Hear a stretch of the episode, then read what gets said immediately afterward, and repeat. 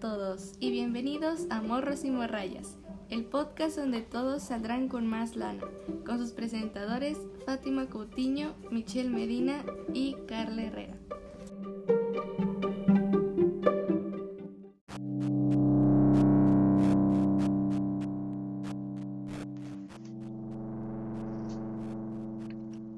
Capítulo 3. ¿Cómo se clasifican los gastos? Bueno, para empezar, ¿qué es un gasto? Un gasto es la salida de dinero de una persona o de una empresa que debe pagar para recibir algún artículo, producto o servicio que desee. Ok, ahora que tenemos en claro qué es un gasto, les voy a platicar cómo se clasifican los gastos. El primero es gasto de tipo fijo. Habitualmente son los requeridos a rutinas periódicas. ¿A qué me refiero con esto? Para que sea más fácil de entender, les voy a poner un ejemplo. Son los, gastos que se pagan por cada mes, ya sea la cuota mensual del gimnasio, el abono de un teléfono, el agua, la luz, el teléfono, etc. Suelen contar con una cantidad fija periódica de dinero.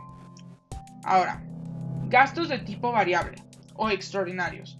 Estos gastos no cuentan con una periodicidad. Usualmente son alternativos. Puede ser el adquirir un nuevo teléfono, ir a un restaurante, etc. Gastos de emergencia. Ok. En algunas ocasiones, la familia o las empresas deben de afrontar un determinado gasto con el cual no contaban.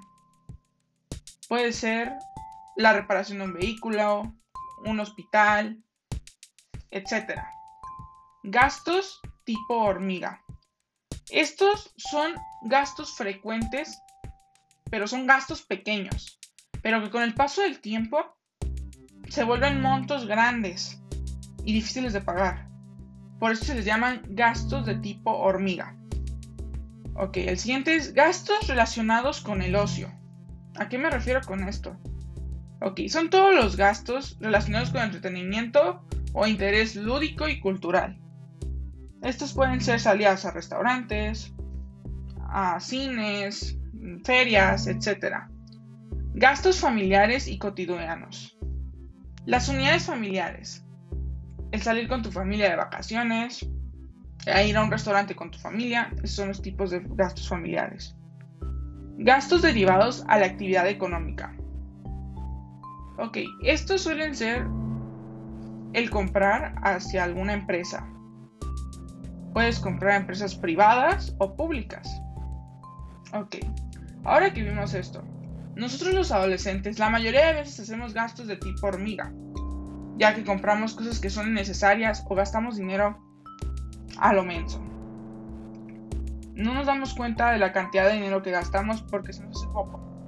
Por eso es el gasto más común que realizan los adolescentes. Ok, ese es el capítulo del día de hoy. Ahora que ya tienes conocimiento de cuáles son los tipos de gastos, y ya sabes en cuáles puedes mejorar o cuáles son los que tú puedes cometer. Ahora te toca reflexionar a ti.